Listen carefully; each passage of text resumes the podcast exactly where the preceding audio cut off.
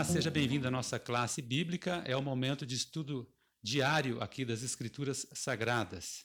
Seja bem-vindo. A, pega aí a sua Bíblia e se prepare aí para mais um estudo especial deste assunto tão importante que estamos tendo nessa semana. E hoje, especialmente, vamos falar um pouco dos significados, né? Esse é um assunto muito importante, as palavras e seus significados. E a gente tem um problema com relação a isso, né, quanto aos significados. E o Daniel, comente então um pouco um dos maiores problemas na tradução das escrituras sagradas para gente.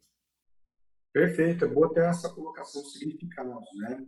Em todas as línguas há, há palavras, né, Jasa, tão ricas e profundas em significado é, que são difíceis de traduzir adequadamente, né, em uma única palavra para outro idioma, né? sendo que a Bíblia ela foi traduzida.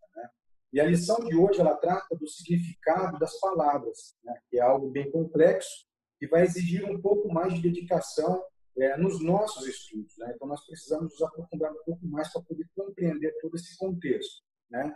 Por exemplo, hoje existem é, na literatura e na Bíblia as palavras do tipo polissemia, né? Não sei se pronuncia mais ou menos assim é, é um conceito da área de linguística, mas especificamente da semântica, né? utilizada para definir algo que possui muitos significados. Né?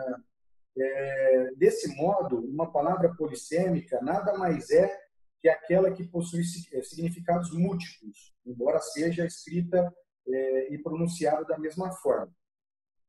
A lição de hoje né, ela traz dois exemplos de palavras cujo significado é muito rico. Das palavras é a palavra misericórdia, né? É, que descreve melhor é, o que é o amor de Deus, né? E a outra palavra é, que a missão nos trouxe hoje é, é para reflexão é a palavra shalom, né? É, é um assunto complexo, mas gostoso de conversar, de estudar, né? E vamos desdobrar melhor este contexto a seguir com os nossos instrutores aqui do podcast Calacíria.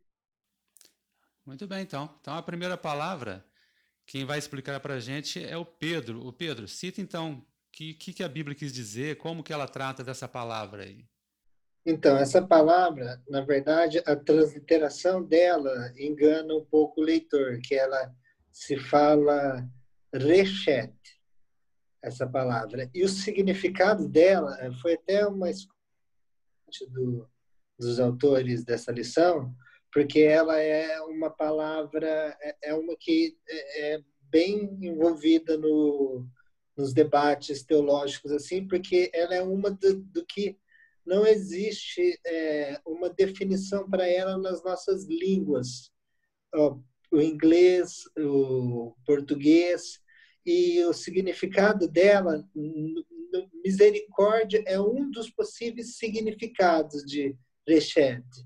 É, você tem o significado que vai como é, bondade, mas não só bondade, ela vai além de bondade. Tem, tem, tem livros sobre isso, tem um livro que chama sobre é, Rechet, é, um significado profundo que é bem legal é, ela vai além de misericórdia, ela vai, ela trabalha com amor, mas não é só amor, e ela trabalha com uma questão de lealdade entre uma pessoa e outra.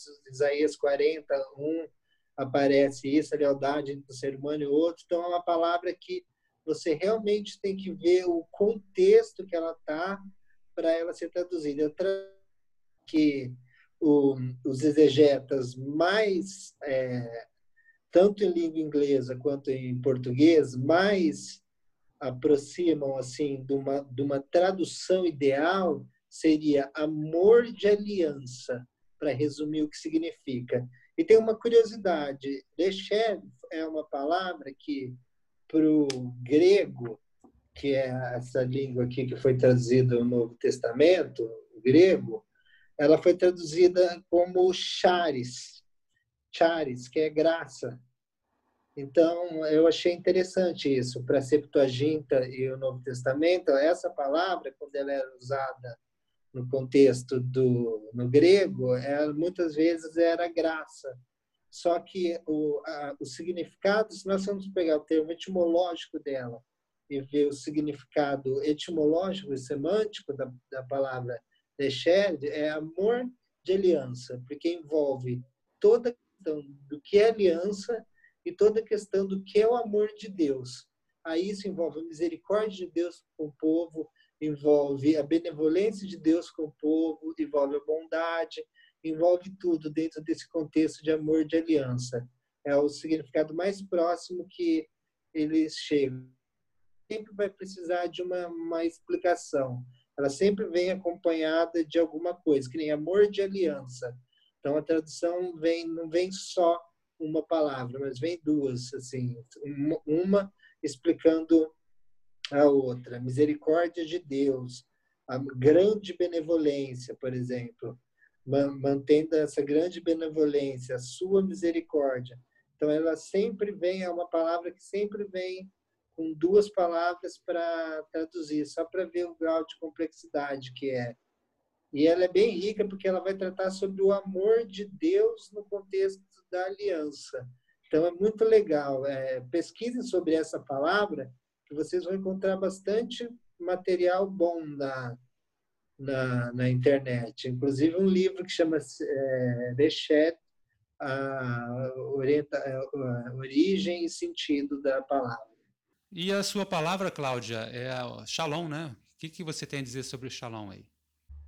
Olha, depois dessa explanação toda do Pedro, eu vou tentar manter o nível. É, a palavra hebraica aqui, shalom, é muitas vezes traduzida como paz, né?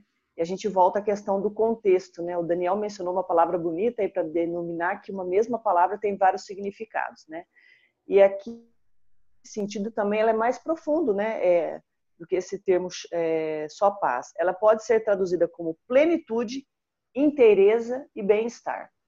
E aí fiquei pensando, falei, gente, que coisa linda, né? Quando a gente lê o texto de São João, capítulo 14, verso 27, Jesus diz assim: Deixo-vos a paz, a minha paz vos dou, não vou lá dou como o mundo, não se turbe o vosso coração, nem se atemorize. Então, essa, essa palavra paz, quando a gente pensa em paz, a gente pensa assim, um estado de tranquilidade, não ter nenhum problema, nenhuma dificuldade. Mas segundo a palavra aqui, que ela traz plenitude, interesse e bem-estar, a gente entende que paz, ela também significa uma paz em meio ao caos, em meio às dificuldades. Porque Jesus diz: A minha paz vos dou, não vou lá dou como o mundo dá. Então, Jesus nos dá uma paz, e essa paz aqui é uma paz que não é ausência de conflito, mas é estar em paz mesmo em meio ao conflito. Eu achei muito bonito essa, essa colocação dessa palavra aqui, né? É, aqui tem um exemplo que diz que Jó ele tinha ele estava numa situação ele tinha não tinha nem sossego né? Porque lhe faltava esse shalom, faltava essa paz. Mas aqui nesse mundo agitado é uma bênção profunda receber então as palavras de Deus, pois a nossa comunhão com Ele nos dá essa paz e essa plenitude. Então é uma paz mesmo em meio às dificuldades, é uma paz mesmo em meio ao caos.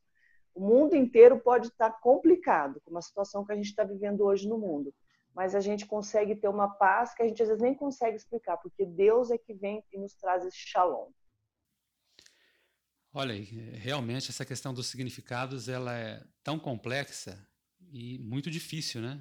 Porque o tradutor realmente ele tem problemas sérios aqui quando ele vai trazer para cada língua, né? E como vimos na parte de sábado, né? tantas línguas que a Bíblia foi traduzida, né? A dificuldade que cada autor teve aí para passar aí o, ter, o sentido original de cada palavra.